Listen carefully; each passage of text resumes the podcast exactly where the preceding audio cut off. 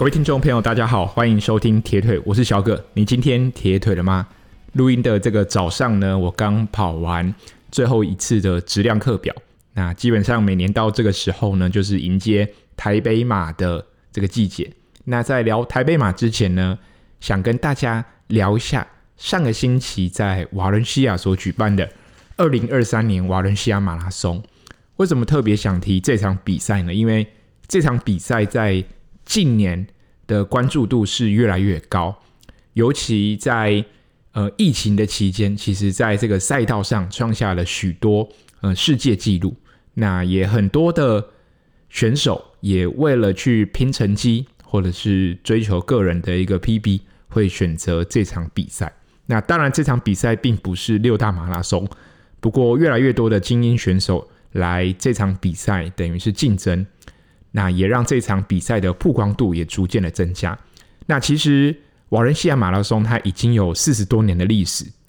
那近年呢，这个场地呢创下了许多世界纪录。大家有可能听过是瓦伦西亚的半程马拉松跟瓦伦西亚的就是全马。那它的全马跟半马其实是在不同的日期举办。那不过这两场比赛呢都是非常具有高度的话题性。那过去呢有哪些成绩在这边创下？像是男子半马，就是 k i b i Watt Candy，他在二零二零年以五十七分三十二秒创下了半马的世界纪录。还有 Letšeng Gili，这是女子半马，她在二零二一年以一小时零二分五十二秒的成绩创下了女子的半马世界纪录。那在去年的全马这个赛道呢，在 Kelvin Kipton，他以两小时零一分五十三秒这个成绩呢，创下了出马的世界纪录。那去翻开呃女子的马拉松目前的前十名，其中有四位是在瓦伦西亚马拉松跑出来的一个成绩，所以可以知道瓦伦西亚马拉松在近年的赛道上来说，基本上是跟速度画上一个等号。那在今年的比赛当中呢，四十岁的长保皇帝 Bekele，他以两小时零四分十九秒的成绩。夺回了长青的世界纪录，就是四十岁以上的这个世界纪录。那像是六十岁的法国选手 Gordon，他是两小时三十四分四十七秒，这个成绩呢，你知道是什么纪录吗？法国六十岁以上的国家纪录，哇，六十岁还可以跑出两小时三十四分的成绩，真的是非常不可思议。那同时呢，Cisse Lima 就是这一次的比赛的冠军。他以两小时零一分四十八秒成为历史跑第四快，就是历史第四节。那其实 Cisse Lima 他过去的成绩其实都是非常非常不错，像他曾经在六大马的柏林、东京、伦敦都拿过第三名的成绩。那在二零二一年的时候，还拿下了伦敦马的冠军。而同时，台湾选手张家哲他以两小时十八分十二秒的成绩拿下了台湾。呃，四十岁以上的呃记录这样子。那在根据一些报道来看，今年总共有二十项的国家纪录在这场比赛产生。那同时有六十多名的选手在这场比赛取得二零二四年的奥运资格。那其实会去参加奥运的国家，包含大国也好，或者是可能有一些国家的名字可能比较。呃，我们没听过比较小的国家，很多选手都选择这场比赛来拿下呃成绩，来去争取资格。呃，这场比赛呃最速赛道不是没有原因，其实它的平均气温是非常好，是十二到十七度。那从过去的这个比赛的像呃照片来看啊，其实他们基本上很少看到这个城市有下雨的一个状况。那再加上它的赛道是属于非常的。相对平缓，它不是说没有上下坡，它没有比较陡的上下坡。像台湾呃台北马来说好了，可能需要上桥，那在上桥的时候的坡度可能就相对比较明显。但瓦伦西亚马拉松的上下坡呢是属于比较缓上跟缓下的，所以基本上来说是一个非常好跑的一个赛道。我觉得最可怕的记录是今年的瓦伦西亚马拉松 Sub 三。三小时以内的跑者，总共有呃超过五千名，而男子有四千九百七十五位，而女子有三百零六位选手跑出 Sub 三的一个成绩，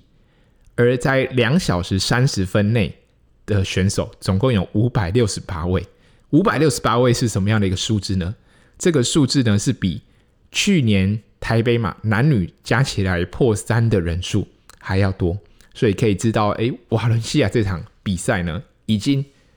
渐渐成为大家想要突破个人成绩的一个很重要的一个比赛。那这场比赛呢，有另外一个亮点人物呢，就是来自乌干达的 Joshua Cheptegei。那这位选手呢，是目前男子的五千公尺、一万公尺的纪录保持人。那这场比赛也算是他的出马。不过过去呢，他在二零二零年有曾经跑过半程马拉松，他的成绩是五十九分二十一秒，算是一个中规中矩的一个成绩，没有特别的突出。毕竟以现在的世界级的水准来说，半马要跑在五十七分到五十八分才算是顶尖。而全马基本上你要碰到两小时零一分到两小时零二分，也才算是顶尖。如果呃你没有跑到这样子的一个成绩，基本上来说很难能够站在颁奖台。那基本上颁奖台就是两小时零三分台以内的选手才有机会这样子。那在这位乌干达的选手，他前半马其实跑的算是很稳定，都是跟着集团在走，跑了一小时呃零分三十六秒。但是他的后半马呢，就很明显的掉速，他跑了一小时零八分二十三秒，那最后的总成绩是两小时零八分五十九秒，以第三十七名的成绩完赛。那虽然这位选手没有跑出预期让外界可能比较预估的一个成绩，毕竟他是五千跟一万的纪录保持人，所以基本上我个人推断他要跑在两小时零五分内。基本上是没有什么太大的问题。那尤其他过去曾在二零二零年，已经是三年前哦，跑出的半马成绩是五十九分二十一秒，所以对他来说，全马要跑进两小时零五分内，我觉得基本上是没有什么问题。而且从 Bakili 或是 Kipchoge 的表现可以看来，其实很多从场地赛的选手转往马拉松，中间还是多多少少需要一点点的。适应的时间，但是时间拉长来看，你从场地赛转到马拉松赛场，其实仍是有大有可为。所以我觉得对 Joshua Cheptegei 来说，这场比赛算是他的一个测试。那未来也是非常有可能就直接转往马拉松的一个比赛发展。好的，那聊完呃这个瓦伦西亚马拉松，接着来聊一下我自己个人最近的一个近况。那其实我上个星期呢去医院。做了心脏检查，那主要是做两个，一个是运动心电图，跟一个心脏超音波。那这个东西都是自费，呃，每家医院可能价格稍微有点不一样。那平均下来，大概运动心电图大概是一千出头，那心脏超音波就比较贵，大概四千到五千块左右。那你说为什么我会想要去做这个心脏检查？其实我归咎蛮多原因的。那首先就是因为我每年。去做一些很简单的例行性健检，你去做这个心脏的一般的心电图，其实它都是显示有红字的。那刚好，其实今年的心电图我会比较在意的呢，因最主要是因为一般做心电图，它可能就是给你一个结果，那那个结果可能就是一个红字，叫你要稍微注意。呃，不过今年的心电图呢是，呃。医生是当场看完就是判定，但他不是心脏科医师，那可能只是一般的家庭科医师，他还是建议我去做进一步的检查。那当然，其实大家都知道，耐力运动员或者是训练有素的一个跑者，其实在心脏而言，确实和会一般人一定会不同。毕竟经过呃规律的训练，或者是比。一般人有更大的压力去刺激你的心脏，你的心脏的跳动的频率、幅度，或者是你心脏的大小，呃，心室的那个壁的厚薄度，呃，都会不一样。但是最让我在意的是，就是我有时候可能在下午的时间点，那我有时候突然站起来的时候，就头容容易晕晕的，像低血糖的那种感觉。那当然，你也可以归咎是说，可能血糖太低，但呃，如果没有做进一步检查，你也不确定是不是呃跟心脏有关系，所以我就觉得还是做一下进一步的检查会比较好。那过去节目有聊到，Timo Dano 在二零二一年比完迈阿密的一场铁人比赛之后，他的心脏就很痛很不舒服，那他自己呃紧急的去医院去做了检查，那非常幸运的。算是捡回了一命，而且我们要庆幸的是，Timo Dano 他意识是非常的清楚。他如果当时他选择，他可能回饭店休息，哎，躺一下，看一下心脏会不会好，而不是去医院，那结果可能是非常发非常非常的不同。而过去在医学上面也有很多案例，发现其实运动员也是会有心肌炎。或者是心脏的一些疾病，当然这个数字呢是相对少，不过还是会有这样子的一个案例产生。那根据统计，伦敦马从一九八一年到二零一九年，总共三十九年这个时间呢，总共有一百一十二万的跑者。而我在二零一九年有参加伦敦马，所以我也是他们的数据的其中一员。那在这个三十九年之间的一百一十二万跑者。总共发生了十四起的死亡案例。那这十四起的死亡案例呢，有九例呢是心因性疾病所造成的。那其中一例呢是蜘蛛膜下腔出血，那一例呢是低血钠，那两例呢是中暑而死亡。所以可以知道，以伦敦马这个呃数据来说好了，呃，发生死亡的案例。最多的还是心因性的一个疾病，而心因性疾病又分，它是缺血性的心脏病、肥厚性的心肌症、左心室的肥大以及心跳停止这件事情。而心跳停止发生在全马跟半马的比例而言，全马是大于半马的，而且在心跳停止发生这个几率呢，基本上，呃。大多数的案例呢，是发生在最后十公里，而今年，呃，高雄马有出现两个，也是因为呃心脏的问题而昏倒在这个赛道上，所以我们可以知道，从这个统计数据可以了解，虽然发生心因性的疾病机会很低，但是它是真的有可能发生在我们所谓的。你训练有素的一个运动员身上，或者你有规律运动的运动员身上，我们好像会常常跟别人说：“哎，我有在运动啊，不用担心这个问题。”但其实从过去的一些例子来看，就算是再健康的人，他我们可能还是会多少忽略了呃心脏的一个疾病。那其实也不是说每个人都要去做一次这样的一个检查，毕竟一次的费用也不便宜。那当然会要做检进一步检查的呢，因为像我可能是刚提到，我可能有头晕的一个症状，但我我要确定的是这个头晕是不是这个低血糖所引起的呢，还是跟心脏有关系啊？所以如果你有以下症状，可以建议你去做进一步检查。如果没有，其实平常注意自己的身体就可以了。那像有哪些人可以做进一步检查呢？你有不明原因的。胸部不舒服，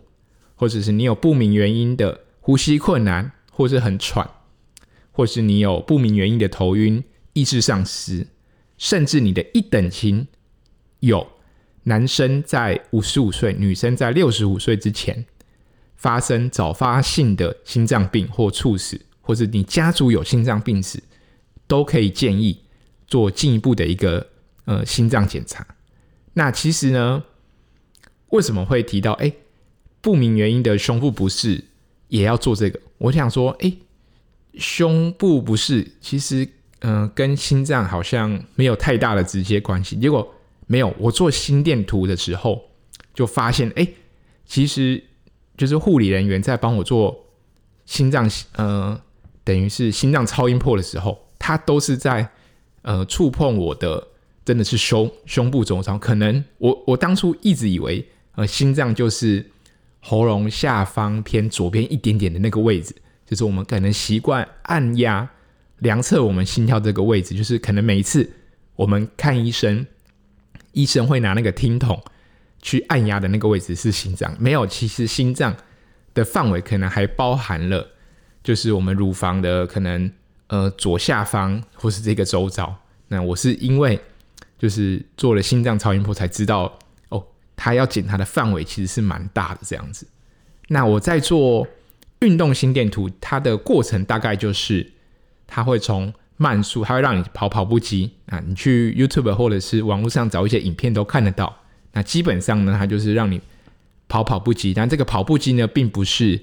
一般的坡度，就是平的，它是是有一定的坡度。然后每三分钟，它会加快，然后增加坡度，让你越跑越喘。那大概基本上跑了大概超过十五分钟，就是过了五阶之后，就会开始呃明显的变得很累。那它就是让你在你心跳或者是你在做这个运动，呃这个强度上升的时候，然后来了解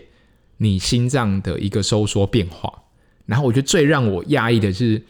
呃，在这个检测过程当中，我有同时佩戴我自己的心率带，然后发现，哎，我的心率带的跳出来的一个数值，跟运动心电图上面荧幕上显示的这个心跳的数字，其实误差大概就是一下到两下，其实非常非常的低。那其实也间接的让我知道，哎，我平常所使用的这个心跳带，其实准确度是蛮高的，就是至少运动的。所佩戴的这个心率装置，一个医学上所佩戴的这样子的一个装置，其实误差是有在一定的范围之内，所以我觉得，嗯，算是一个买买到一个还不错的一个器材做使用，然后平常的这个心率呢也是非常值得做一个参考。那我会去做检查的原因，刚刚提到就是可能我有一点头晕的问题，头晕的一个现象。那当然，我做完这个检查不是去预防。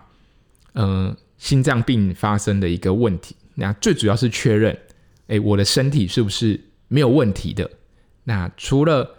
让自己安心之外，你也可以让家人更放心。因为像我自己，我想过，哎，有时候一个人出去跑步，你可能今天天气特别冷，或者是你今天强度可能比较高，那你会不会练到一半晕过去？那如果你是自己一个人跑步呢？如果你自己一个人跑步，然后又跑到比较呃偏僻的地方，那可能还没有办法，很容易被人发现，然后错过了那个抢救的一个时间。那详细的这个检查的内容呢，可以之后再用呃简单的一个段落再跟大家分享，因为它做完并不是当下马上可以知道你的一个结果，当然要等大概一周左右，你要回去。让医生去判读你的一个报告，才可以知道，哎，到底心脏是不是健康，或者是需要注意什么样的一个问题。好的，那节目最后呢，还是不免的来聊一下台北马拉松。其实每年台台北马，我会着重的一个重点可能不一样。过去几年可能比较 focus 在，呃，大概我做了什么训练等等的。那今年。想跟大家聊的是，到底需不需要，嗯，呃，铁人准备一场马拉松是不是 OK 的？或者是说，我们利用，呃，像是垦丁之后来去准备这个台北马，对我们的训练是有帮助的呢？还是其实这个只是本末倒置？那对我而言，我觉得如果你没有花了一个非常完整的周期来去准备全马，其实对于铁人三项中的三项并不会影响太多。你准备一场全马，假设以我来说好了，我肯定十月底比完，我休息了两个星期，再开始准备台北马。基本上这个台北马对我而言，并不是要去突破一个嗯、什么样的一个成绩，或者是说用台北马来去检视我的一个训练。其实对我来说啦，就是一个小小的测验而已。因为我知道你要训练一个全马，其实你的周期要走得完整，呃，才会容易进步。而你的身体状况其实每年都不一样，所以我觉得对于铁人而言，呃，在这个年底跑这场台北马，最主要还是用一个比较呃测验的一个心态去面对，我觉得压力也不会那么大。那要不要去呃放弃铁人的比赛，专注的准备一场全马呢？我觉得这个可能容易因小失大。毕竟我个人觉得，在铁人三项里面，你跑步要跑得好，并不是你跑步这个单项强而已，重点是你前面两项。的发挥能不能维持在一定的能力，让你的跑步能够有最好的一个表现空间，这个才是铁人三项的一个重点。回归一个结论，就是铁人三项是一项运动，而马拉松也是一项运动。虽然这个中间会有一些交集的一个部分，但你不能用训练一个全马的方式来去准备一场铁人。或者是你用准备铁人的方式来去准备一场全马，而且你希望这个全马能够把你的成绩往前推很多，所以我觉得这个是还是要去分开去看的这样子。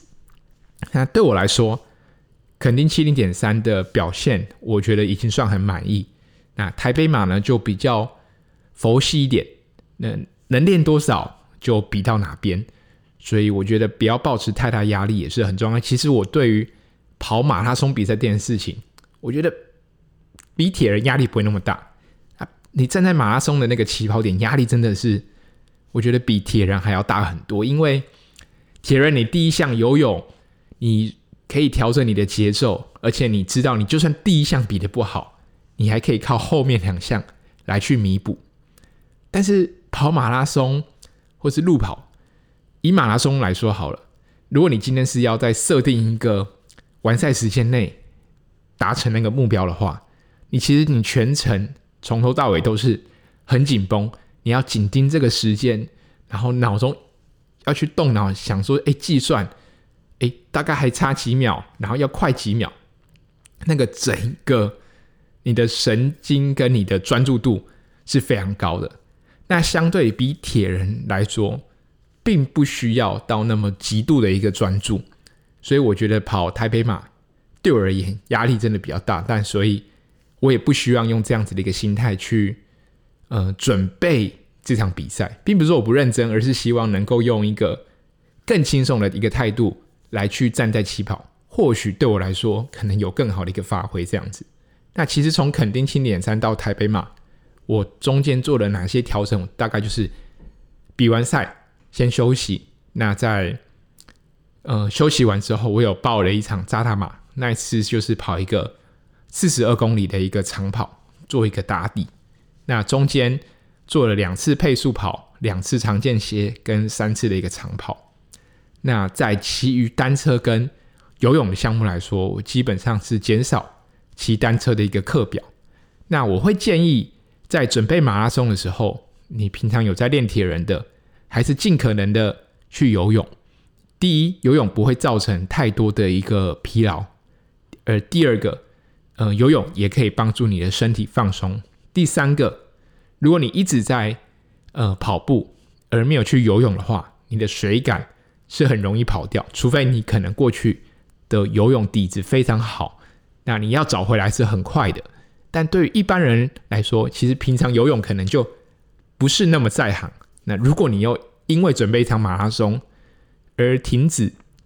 练游泳的话，那我觉得你事后比完赛要再找回水感，又要花更多的一个时间。那重点准备马拉松就是避免因小失大，就是避免受伤。那当然，你专注在练马拉松，你的其他两项多多少少会退步一点，是正常的，尤其。可能跑步比较多的时候，下半身会比较僵硬一点。那在踢水，在你的游泳的时候，会变得比较慢，这个也是很正常的。那我觉得，呃，从垦丁结束到台北马这样子的一个时间，去用大概三到四周的时间去调整，我觉得已经算是刚刚好。给太多，反而其他两项少练到。那。用一个月的时间去调整，基本上就是看你的状况好到哪边，你就比到哪边。那我觉得对我来说，这两三个礼拜比较欠缺的可能是乳酸阈值的一个强度。那乳酸阈值的强度大概就是你用马拉松的配速跑，嗯、大概是呃以马拉松的配速或少五秒的这样子的一个时间跑一个小时。例如说，你可能要跑四分半，那你可能就是用四分二十五到四分三十秒的这个时间呢，去跑一个小时。那这次的长距离，我最多跑到三十二公里，不过也就只有一次跑超过三十公里。那如果你的长跑能够跑到有一种哦，终于进终点的那种感觉，我觉得就很 OK。那长跑我觉得还是马拉松的一个基本，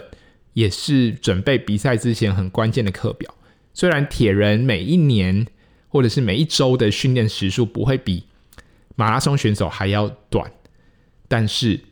毕竟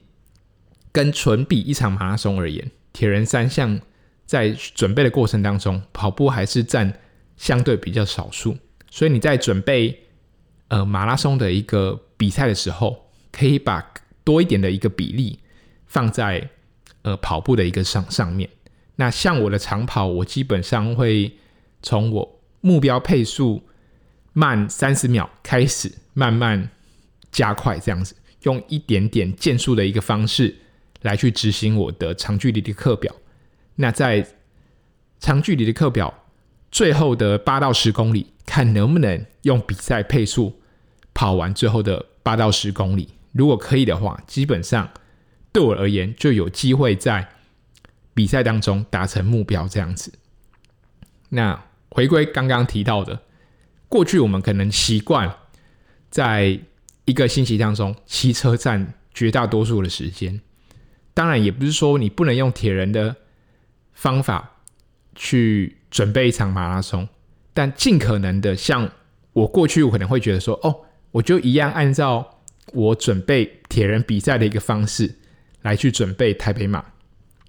但我发现这样子跑量还是太少，那我尽可能一周可能跑五次以上。那当然，你还是可以用你的单车、用你的游泳来去做一些交叉训练。不过跑步。还是要占最大的一个比例，所以这也是我觉得说，嗯、呃，铁人要准备马拉松要去做的一个调整，而且真的不要把马拉松比赛看得太重，因为它真的不是代表你铁人三项最后的一个全马成绩。最后来聊一下我比赛当中我大概都会做什么，或者建议呃听众朋友可以做什么。基本上尽可能的每天睡到饱，然后去调整你的作息。假设你过去可能习惯是十一点半睡觉，那你就在比赛当中的礼拜一改成十一点十五或十一点睡觉。那礼拜二呢，可以再早一点改成十点半睡觉，然后再往前调到一个你比赛就是星期六晚上你可以尽早入睡的一个时间。第二点呢，就是比赛当周基本上都已经减量了嘛，在调整，所以尽可能的。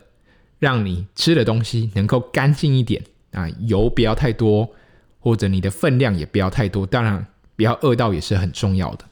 要不要执行肝糖超补？我觉得就是依个人为主。那如果你是外食族，你有没办法自己煮？你又想执行肝糖超补，多吃一点呃蛋白质。前几天的话，那我建议你可以去吃小火锅，但是你就不要喝汤，你就吃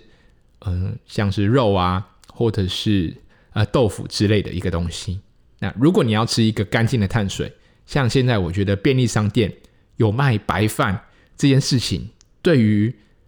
想要吃健康一点的选手来说，我觉得很贴心。就是你可以直接买白饭，然后你也可以直接买茶叶蛋，你可以直接买沙拉，你可以做到让你的饮食变得很干净。我觉得这个也是你用超商就可以去处理这些事情。那我自己在比赛当中，我是不会跑质量课表。那我最希望的是，能够在周五，就是比赛的比赛日的前天跟前一天，